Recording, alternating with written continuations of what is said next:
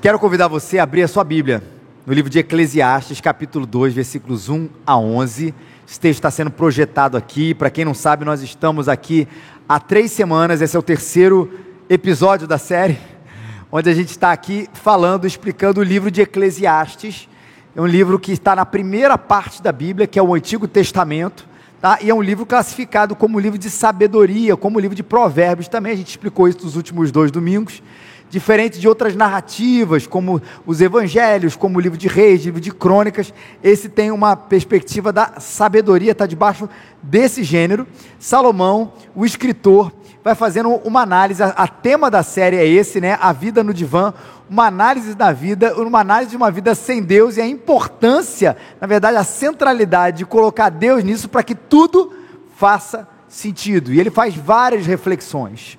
E a gente vai hoje ouvir vá lá expor e aplicar uma delas, onde ele traz uma experiência inusitada, que eu quero que você acompanhe comigo na leitura desse texto, que diz assim a palavra do Senhor. Eu disse a mim mesmo: Vem, experimenta a alegria, desfruta o prazer. Mas isso também era ilusão. Concluí que o riso é loucura e que a alegria de nada vale. Resolvi no íntimo entregar o corpo aos efeitos do vinho e deixar-me levar pela insensatez, sem deixar de me guiar pela sabedoria. Eu queria saber o que vale a pena fazer debaixo do céu nos poucos dias da vida humana. Fiz obras magníficas para mim, construí casas e plantei vinhas, cultivei jardins e pomares, e plantei neles árvores frutíferas de todas as espécies. Fiz reservatórios de água para irrigar os bosques verdejantes. Comprei escravos e escravas, e tive escravos que nasceram em minha casa. Também tive mais gado e rebanho dos todos que viveram em Jerusalém antes de mim. Também acumulei prata e tesouro e ouro e tesouro dos reis e das províncias. Escolhi cantores e cantoras e desfrutei das delícias dos homens, mulheres em grande número. Assim prosperei e me tornei mais rico do que todos os que viveram em Jerusalém antes de mim, e nunca me faltou sabedoria. Não me neguei nada que os meus olhos desejaram, nem privei o coração de alegria alguma, pois me alegrei em todo o meu trabalho, e foi essa a minha recompensa por todo o meu esforço. Mas quando pensei em tudo que as minhas mãos haviam feito, e todo o esforço que empenhei no que realizei, realizei, percebi que tudo era ilusão tudo foi como perseguir o vento. Não há nenhum proveito em tudo o que se faz debaixo do sol. Se tem uma palavrinha, queridos, que ficou muito é, mais famosa e muito mais dita recentemente, recentemente, não tão recente assim, mas recentemente, especialmente nesse meio mais reformado e tudo, foi a palavra idolatria. Uma palavra antiga, é de uso comum, acho que todo mundo aqui saberia significar ela, ou saberia o significado dela, mas normalmente quando a gente pensa nessa palavra idolatria, normalmente que vem a imagem, a primeira imagem que vem são a questão das imagens, não é verdade? Idolatria e tal, não fazer escultura, adorar aquilo ali, tudo isso, mas aquilo foi sendo colocado de outra maneira, não excluindo essa realidade, mas especialmente o Tim Keller ele trata bastante desse assunto, o pastor norte-americano, que vai falar sobre a questão dos ídolos do nosso coração e de como eles estão muito presentes na nossa cultura, sem que eles tenham necessariamente uma imagem. E quando a gente fala sobre os ídolos da nossa geração, quase sempre também vem a nossa primeiramente a questão do dinheiro, não é verdade? Falar um ídolo do nosso tempo, que não seja uma imagem, uma escultura, a questão do dinheiro está aí muito presente. Talvez a segunda imagem que venha muito presente também na nossa vida seja a questão do sexo. Idolatrado de maneira exagerada, absurda, distorcida, ele vem também como um valor importante da qual as pessoas se curvam e se entregam diante dele. Mas tem um outro que talvez seja um pouco mais sutil, que como toda idolatria, ele tem o seu lado bom e tem o seu lado ruim. Veja, a, a idolatria não diz, a, quer dizer, o dinheiro não é necessariamente uma coisa ruim, mas a idolatria ele é, né? A, a questão mesmo da sexualidade, ela não é em si própria algo ruim, mas a idolatria, a distorção dele, ela é também, assim como o prazer e o entretenimento, que por si só não é ruim, seria é até uma contradição, vocês sabem dos meus gostos, a paixão aí pelo cinema, pelas séries e tudo isso, fala assim: olha, gente, a partir de hoje é pecado assistir televisão. É pecado ver filme, é pecado ter qualquer tipo de prazer que não seja vir à igreja. Claro que não é isso. Mas se a gente olhar um pouco de longe, perto a nossa cultura e o nosso próprio coração, a gente vai ver o quanto o entretenimento e o prazer, eles fazem parte de uma escala absurda dentro da nossa vida. Você já viu que para a gente não fazer coisas importantes, a gente usa o entretenimento como desculpa, ainda que a gente não diga? E que eu chamo de coisas importantes aqui? Às vezes, vamos ajudar uma pessoa. Eu queria que você me ajuda a me mudar aquele pedido que só o amigo, assim, muito próximo para falar para você. Me ajuda na minha mudança? Me ajuda nisso. Você pode servir como voluntário nessa instituição aqui? Rapaz, eu precisava conversar com você, que eu estou em crise, ou precisava que você conversasse com fulano e com ciclano, porque ele está em crise servir na igreja, e eu deixei essa por último por propósito, para não saber que a gente está caminhando para esse lado. Mas quase sempre o entretenimento é a nossa desculpa interna, ou a nossa maior barreira para que isso não aconteça. A gente não sirva, a gente não ajude, a gente não coloque à disposição dos outros, porque afinal temos sempre que descansar. E veja, longe de mim achar que o descanso não é necessário, porque ele é é bíblico descanso. Mas eu não estou falando daquele descanso apenas que serve para a gente recarregar as nossas baterias, mas toda a ideia de que a gente precisa ter um tempo intocável durante a semana, também em determinadas horas, e no nosso fim de semana, onde a gente precisa ser entretido, porque aquilo ali vai dar sentido, inclusive, à nossa semana meio estranha, porque afinal estamos insatisfeitos nisso, nisso ou nisso, naquilo. E para algumas pessoas isso é tão importante, isso é tão importante, e eu creio que é muito importante para a nossa cultura, que volta e meia a gente pode perceber isso naquela resposta, aquela indagação que muita gente tem, ou aquela brincadeira, na verdade, que muita gente tem no final do ano. Final do ano é tempo de mega cena da virada, não é? E quase sempre a gente brinca tentando responder essa pergunta: o que é que você faria se você ganhasse a mega cena da virada? Que atire a primeira pedra, quem não brincou já disso? Sei lá, 20 milhões, 30 milhões, se ela ganhasse 50 milhões, o que a gente ia fazer? Quase todo mundo ia dizer, a primeira coisa ia fazer, eu vou parar de trabalhar, não é verdade? Vou parar de trabalhar. Eu vou fazer aquela viagem. Gente, se eu estou botando 50 milhões, eu não tenho a menor ideia de quanto foi a Mega Sena, mas não é para fazer uma viagem, gente. Dá para você fazer, eu vou fazer uma viagem. Qual é a sua viagem? É uma viagem de volta ao mundo durante um ano, só ficando em hotel. Dá? Eu acho que dá. eu vou comprar aquela casa. Eu vou comprar aquele bem. Pode ser até pagar as nossas dívidas.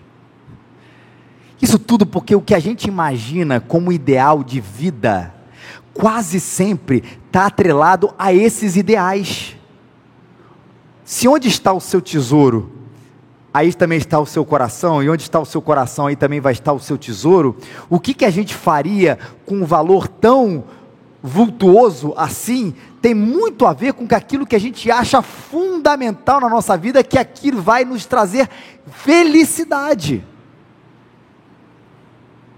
E o que eu acho interessantíssimo no livro de Salomão, no livro de Salomão, no livro de Eclesiastes, ou no dito de Salomão, é que ele vai fazer uma experiência a partir dessa realidade, imaginando a gente como se fosse hoje, como se alguém tivesse ganhado um valor assim extremamente vultuoso.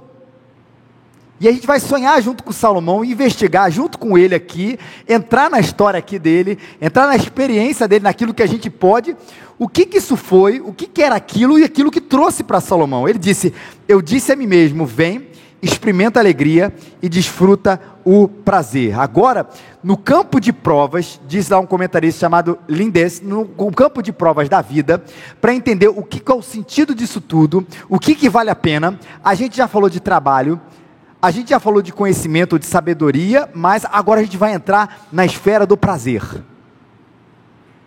Vamos investigar a vida a partir desse referencial. Só que ao invés de enxergar a vida a partir do referencial como um observador que olha e que analisa a situação, um antropólogo, um psicólogo, um filósofo, um sociólogo, alguém de humanas, olhando, olha, a sociedade se comporta dessa maneira, ou o indivíduo se comporta dessa maneira, a pessoa, a cultura se comporta dessa maneira, Salomão não faz uma análise dessa relação, ele mesmo se entrega. Eu vou analisar como é uma vida de quem desfruta tudo sem limites. Eu vou analisar a mim mesmo e vou desfrutar dessa vida. Vou vivê-la assim. E aí ele diz: resolvi no íntimo, versículo 3, entregar o corpo aos efeitos do vinho e deixar-me levar pela insensatez, sem deixar de me guiar pela sabedoria. Vou deixar aqui entrar na força do vinho, na força sedutora do vinho aqui, gente. Muito mais metaforicamente, mas você pode perceber que essa cultura do vinho no Antigo Testamento e no Novo também está muito atrelada à questão da festa e da alegria. Eu vou viver de maneira festiva, vou viver de maneira, de maneira alegre e levar isso ao extremo, sem deixar é, é, me levar, sem deixar de me guiar pela sabedoria, ou seja, eu vou fazer isso tudo, vou ser insensato, mas ao mesmo tempo vou observar a minha própria insensatez. Você é um hedonista, você é uma pessoa apaixonada pela paixão, é brega isso, né, gente? Você é um louco pela alegria, ao mesmo tempo investigar o que uma vida entregue dessa maneira vai realmente proporcionar. Mas eu não vou falar isso apenas, repito, de uma investigação do outro, mas eu vou aqui entrar de cabeça, me deixar levar por essa insensatez. Para quê? Para saber o que vale a pena debaixo do céu. Para ver se realmente gastar como a gente gastaria se a gente ganhasse na Mega Sena, valeria realmente a pena a vida aqui debaixo do sol. Versículo 3 diz isso: Eu queria saber o que vale a pena fazer debaixo do céu nos poucos dias da vida humana. E fazer isso, gente, por isso que ele se deixa levar pela insensatez, sem levar em conta Deus nessa história toda. Porque toda a ideia de Deus e a realidade de Deus traria sabedoria e traria um freio para esse momento. Ó, oh, peraí, isso aí não. Ó, oh, peraí, isso aí não pode. Peraí, aqui tem essa barreira, que são barreiras boas, a gente vai trabalhar isso ao longo do, dessa mensagem. Mas ele falou assim: não, é a insensatez que vai me levar até onde o meu coração quiser levar. E eu não tenho limite financeiro para isso. E não tenho freios morais para isso. E vou ver e verificar o que, que é uma vida boa e vou provar de tudo isso. O que, que ele faz? E a descrição é, é, é, é, é interessantíssima. Eu fiz obras pra, magníficas para mim, construir casas. Ele começa pelo esse primeiro sonho de muita gente, que não é apenas o sonho da casa própria, de quem vai ter um teto debaixo de si, mas vê que a palavra está inclusive no plural são casas não no sentido apenas da moradia, da habitação funcional, mas de um lugar de prazer, onde ele possa desfrutar das suas mansões, daquilo que era o sonho de muita gente naquela época e continua sendo um sonho de muita gente hoje em dia. Ah, se eu morasse nessa casa, ah, se eu morasse nessa mansão, ah, se eu comprasse aquela casa que eu vi lá no Instagram, se minha vida fosse assim, como é que seria? Eu tive, Salomão está dizendo. E plantei vinhas você imagina que você abrisse essa sua mansão ou uma dessas suas mansões e você desse acesso ali nessa propriedade que não era pequena para abarcar uma vinha, aquela vinícola belíssima, nessa planta tão estimada na Bíblia, na vinha de Nabote, a menção da vinha de Noé. E depois de passar por essa vinha, nessa construção, ele está aqui trazendo esse clímax aqui para a gente ele vai falar que cultivou jardins e pomares, plantei árvores frutíferas de todas as espécies, que tem tanto esse sentido estético quanto sentido recreativo. Especialmente no tempo, gente, lembra que o entretenimento como a gente o concebe hoje não estava acessível nem para todo mundo e nem do modo que a gente tem. Eu sou ainda do tempo e essa, olha como é que a coisa muda. De, desenho era que hora, gente? Era de manhã, na Xuxa e de tarde na Bandeirante. De noite não tinha isso. Hoje não tem hora, não tem local, E não precisa estar em frente a uma televisão, não precisa estar no horário que a rede XYZ mandou a gente ligar a televisão, é qualquer hora, qualquer local, desde que a gente tenha um acesso à internet. Isso tudo está diante de nós. Mas há pouco tempo não era assim. Lembro dos meus pais falando lá do teatrinho do não sei o quê, que acontecia na rede Tupi. Os mais antigos vão entender isso. A gente está falando muito previamente disso, onde não tinha entretenimento. O entretenimento era andar no jardim, gente. Era conversar com as pessoas era desfrutar da natureza, como hoje a gente tem. Claro, existem coisas culturais que ele vai falar aqui também, aqui agora, mas isso era um sentido de muito prazer. E Salomão, quando abria a sua casa, eram os pomares, as árvores frutíferas, os jardins, tudo aquilo ali. E andando mais um pouco, versículo 6: reservatórios de água para irrigar os bosques verdejantes e aquilo que dava vida a esse jardim, a essa vinha, ao verde tão bonito ali da sua casa, eram esses reservatórios de água, e ele não cuidava disso. Que é outro estresse, alguém fala assim, eu vou te dar essa casa, eu falo assim, rapaz, mas como é que eu vou cuidar disso tudo? Como é que eu vou pagar o IPTU? Como é que eu vou cuidar do jardim? Vai ter um açude ainda na minha casa, não sei nem cuidar desse negócio, tem gente que por muito menos uma piscina não quer ter, porque tem que contratar o piscineiro ou ficar lá cuidando, mas o esquema de Salomão é diferente, Comprei escravos e escravas. Tive escravos que nasceram na minha casa, mais gados e rebanhos do que todos os que viveram em Jerusalém antes de mim. Quem iria administrar tudo isso? O jardim, as árvores, a casa, a limpeza de tudo isso, o encanamento, a elétrica e tudo isso não era ele. Aquilo que dá pavor para a gente pensar num tamanho desse. Eram os servos e servas dele. Zero estresse e além disso tudo, o que Salomão está descrevendo aqui não é apenas a sua ausência de cuidado e apenas o seu desfrute, isso também. Mas naquele, naquele tempo, né, os escravos e as escravas eram também considerados um grande bem. Não era apenas no sentido, eu repito, funcional, mas também do status que trazia. Olha quantos escravos eu tenho, olha quantas escravas eu tenho, olha quantos bois, olha quantas ovelhas, o gado e o rebanho. Tudo isso ele está falando também, inclusive, da sua própria riqueza, da sua suntuosidade. Tive isso mais do que todos que viveram em Jerusalém antes de mim. Posso falar de carteirinha. O que quer ter uma vida não apenas cheia de recurso, mas ter uma vida extremamente prazerosa. Acumulei prata e ouro, o tesouro dos reis e das províncias a garantia do poder de um rei, a prata e o ouro, e ao mesmo tempo falando mais uma vez de como as pessoas elas se, elas se reportavam a ele, porque ele além de ser rei, ele tinha os reis vassalos, os reis das províncias, que viam ou pagar um tributo, ou trazer uma oferta, ou trazer um presente para ele, mas de alguma maneira existia submissão naquela relação, de tanta suntuosidade, aqui que Salomão está falando.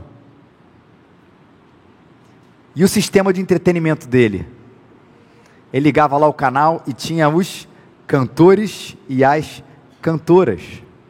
Isso para mim lembra muito aquela ideia que a gente via no, nesses filmes mais da época medieval, que o rei está entediado. Lembra dessa figura? Né? Entediado ali no seu trono, aí ele bate palma, aí entra um bobo da corte, entra alguém, eu quero me entreter, e vem aqui, era assim que Salomão fazia, ele falava assim, ó, batia, vinha um cantor e uma cantora, canta esse sertanejo universitário para mim. Canta esse negócio para mim. E ele fazia na hora que ele quisera, naquela hora que ele queria. E aí ele repete, e aí ele entra nessa parte delicada de falar, mas é importante. E desfrutei das delícias dos homens, mulheres em grande número. E Salomão, que é conhecido pela sua sabedoria, Salomão, que é conhecido também pela sua riqueza, Salomão também é que é conhecido por seu grande número de mulheres ao seu dispor. Veja, ele não está dizendo me copie. Isso é muito importante. Não, o texto está descrevendo, inclusive, o pecado de Salomão. Mas ele está dizendo: eu experimentei esse negócio todo e isso vai ser importante para a conclusão da história. A Bíblia fala, em 1 Reis, que o rei Salomão amou muitas mulheres estrangeiras. E, gente, e amor aqui não é essa relação afetuosa, tá, gente? Vocês sabem o que essa palavra quer dizer aqui? Além da filha de Faraó, Moabitas, Amonitas, Edomitas, Sidônias e Etéias. E tinha setecentas mulheres princesas e trezentas concubinas, e as suas mulheres lhe perverteram o coração. Aquilo que talvez para mim e para você, e graças a Deus, isso é verdade, não seja um ideal de prazer, ter essas mulheres todas ao seu dispor, não estou nem falando da relação de, de obrigação, mas ainda que seja uma relação de sedução consensual, ainda que seja dessa maneira, a investigação de Salomão é o seguinte: eu já provei de tudo isso. De gente, de mulheres de todos os lugares, de várias línguas e nações, e todas estiveram comigo, e tirei, tive isso tudo que talvez seja, repito, não o ideal meu e seu, mas o ideal muito presente na nossa cultura. Quando a gente fala de entretenimento, daquilo que se vai fazer no fim de semana, para muita gente, essa realidade desse sexo desenfreado, dessa caça, repito, ainda que seja de maneira consensual, e ainda quero botar aqui consensual, é o ideal de muita gente. Quem já foi adolescente aqui um dia, aqui, especialmente aqueles um pouquinho mais velhos aqui, lembram de que às vezes o papo no colégio era de quantas? Naquelas festas, né? Aquelas festas fantasia que aconteciam na Serra, você já sabe do que eu estou falando. Aquelas festas no sul do Brasil, foram 30, foram 10, foram 5, 20, 30, sei lá, na mesma noite, e aquilo tinha o ideal de conquista, de prazer, e que continua para a vida de muitos homens e de muitas mulheres. É o ideal de prazer. Salomão está dizendo aqui: eu experimentei tudo isso. Eu experimentei da casa que você sempre sonhou, das casas que você sempre sonhou. Eu experimentei de uma casa enorme, suntuosa, bonita por dentro e por fora. De uma casa que você abria ali e tinha um belíssimo vinhedo para você passear no final do dia. Olha que coisa maravilhosa dos jardins que você pode relaxar lá com o seu familiar, com seus amigos, com a sua família, com seus convidados, naquele bosque frutífero para você colher a sua fruta preferida. Na sua casa tinha tudo aquilo ali. Tinha a manga, tinha a banana, a maçã, o abacate, a fruta que você quisesse, tenta imaginar dessa maneira, e no final daquele dia daquele sol causticante da Jerusalém, do Rio de Janeiro, seja de onde for, a gente podia depois se banhar naquele açude. E você vê os seus filhos ali tomando banho a limpo, sem perigo, naquela água refrescante, cuidada por todos os seus escravos, cuidada por todas as pessoas, sem que você colocasse um dedo naquele tratamento. E no final do dia, quando você talvez depois tivesse feito tudo isso, ou no fim de semana, ou na hora que você quisesse, você podia bater as suas palmas e ver na sua sala, com as louças mais belas do mundo, tudo arrumado e um luau acontecendo no seu jardim. Com o show ali dos seus cantores e das suas cantoras preferidas, fazendo de tudo para entreter você e os seus convidados. Isso tem fim? Não. Quando você olha para sua conta bancária, é tanto zero, mas tanto zero, que os matemáticos tiveram que inventar um número para descrever o valor que você tem ali. E quando você enjoar na sua casa de tudo, não se preocupe que você tem outras casas diferentes e iguais no luxo para você desfrutar de tudo isso. Repito, ainda que você tire a parte das mulheres, e a parte dos escravos, mas sejam gente remunerada aqui, essa é ou não é o ideal de prazer e de vida de muita gente aqui? De alguém que diga da seguinte maneira: se eu conseguisse isso aí, eu ia ser feliz.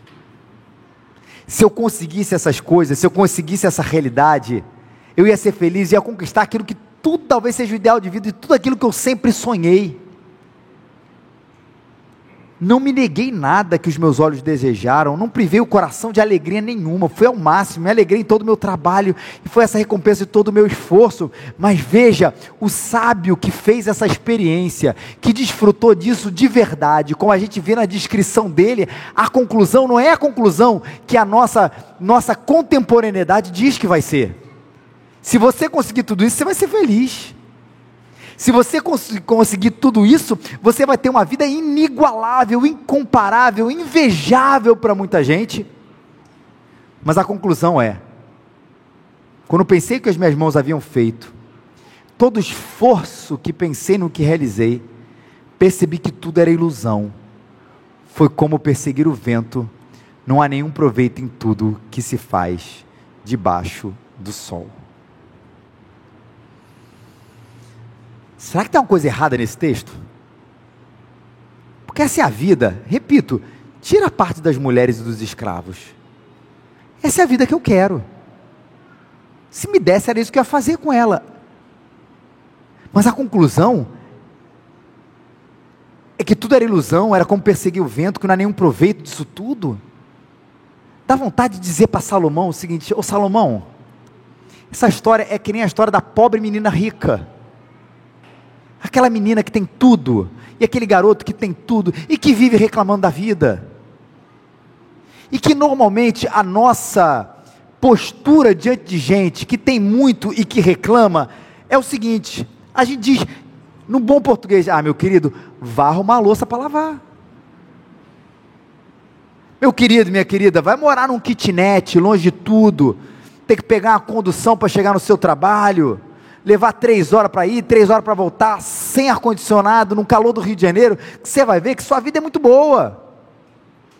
Mas quando a gente não acredita na crise da pobre menina rica, é porque lá no fundo, o que, que nós estamos dizendo? É que o dinheiro traz felicidade. E ponto. Ou ele traz a felicidade. É que uma vida de quem viaja todos os meses, ou o tempo inteiro, para os lugares mais exóticos, inusitados e maravilhosos, que tem uma conta extremamente gorda no banco, é uma vida extremamente feliz.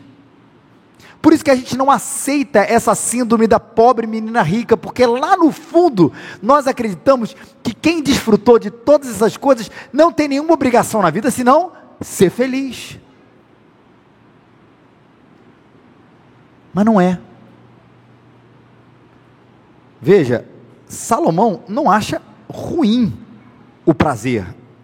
Aqui não é a gente formar uma cultura anti-entretenimento ou uma cultura anti-prazer, onde a única coisa que a gente vai dizer para você, ó, se você quer ter prazer nessa vida, se você quer ter alegria na vida, é venha à igreja. Que é um pouco da nossa cultura em alguns segmentos evangélicos brasileiros, que permite, o único prazer permitido, ou realmente dito e falado, é essa relação mais religiosa, vamos colocar assim, que tem o seu lugar, a gente vai falar ela, vai falar dela também. Mas não é reflexão aqui, profunda da vida, é que o prazer e que o entretenimento não é capaz de entregar aquilo que a nossa cultura diz que ele vai entregar. Esse é o negócio. O prazer o entretenimento não são capazes de entregar o que a nossa cultura diz que eles vão entregar eles têm um limite. A vida não pode ser baseada neles, porque se você levar eles ao máximo, ao extremo, e colocar isso como centro, e desfrutar de, todos de todas essas coisas, no ápice que Salomão fez, não por experiência de ouvir falar, mas por experiência pessoal, você vai ver que ele não vai entregar essa vida plena. Por isso que é muito possível, meu querido e minha querida, a pobre menina rica existir.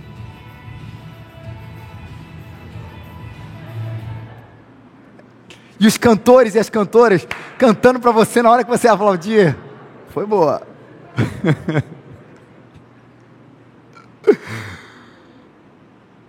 E eu adoro essa frase do Jim Carrey, que eu já falei aqui várias vezes na igreja. É ele mesmo, Jim Carrey, o ator canadense do Máscara e o Filmes Afim. Ele diz o seguinte: Salomônico, eu acho que todo mundo devia se tornar rico, famoso e fazer tudo o que sonhava para que eles possam ver que essa não é a resposta.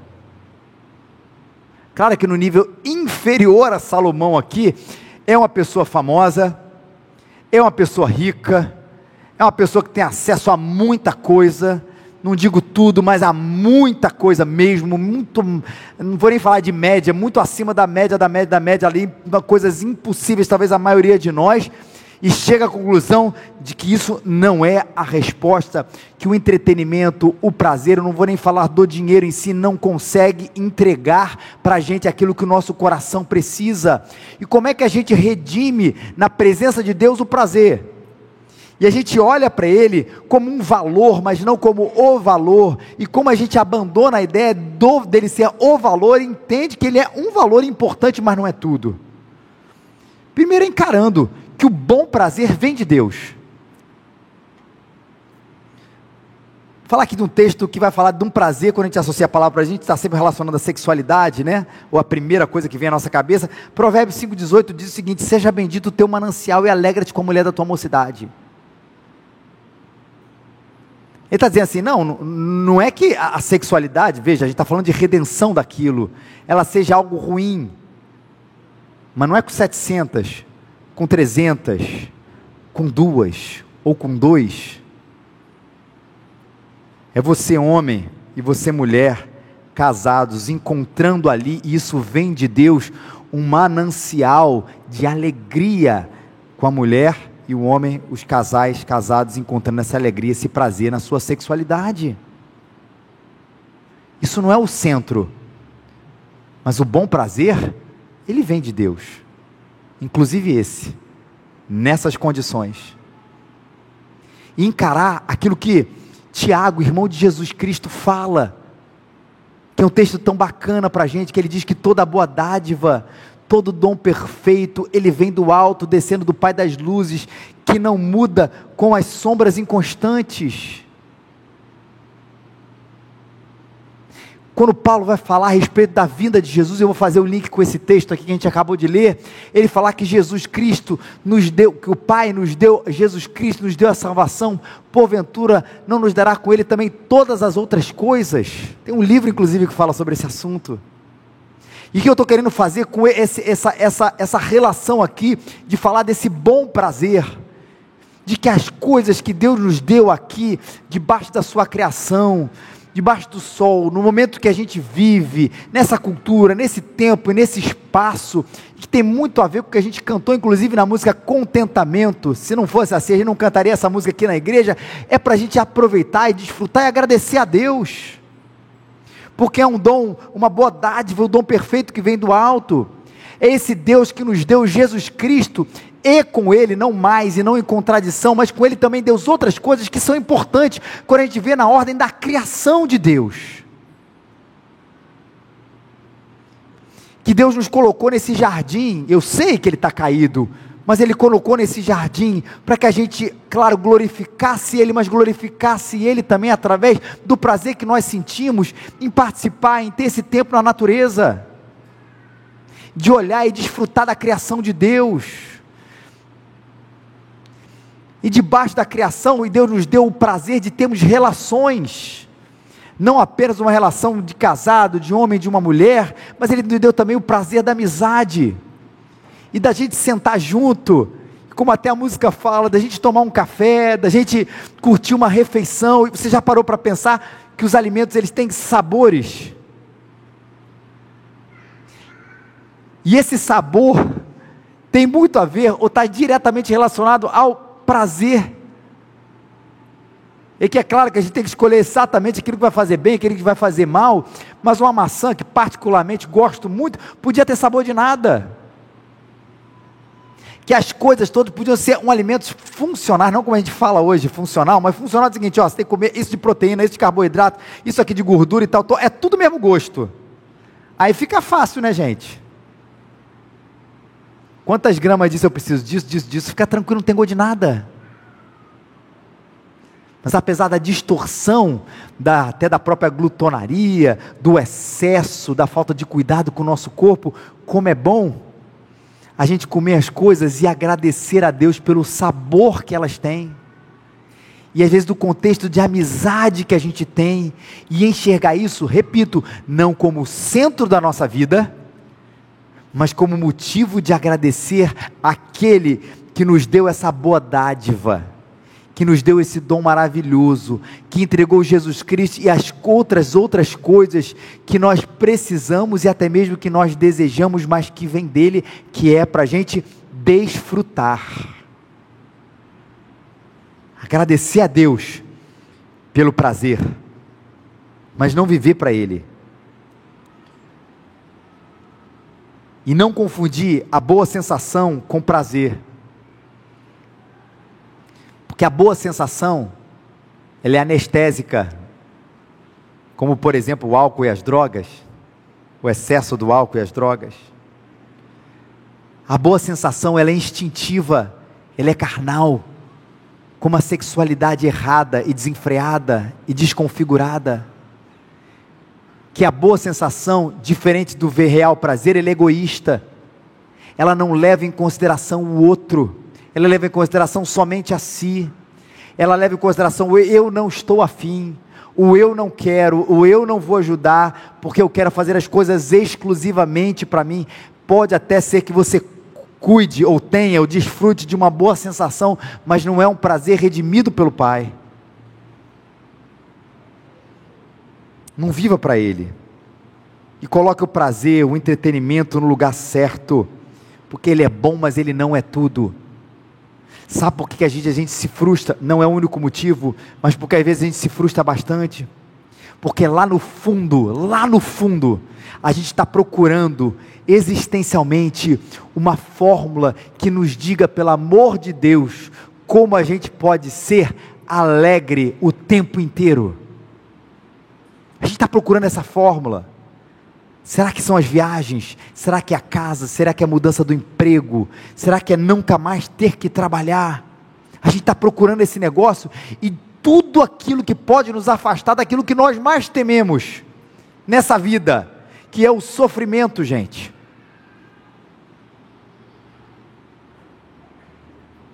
Não tem aquela música que toda dor vem do desejo de não sentirmos dor? Gente que não quer isso.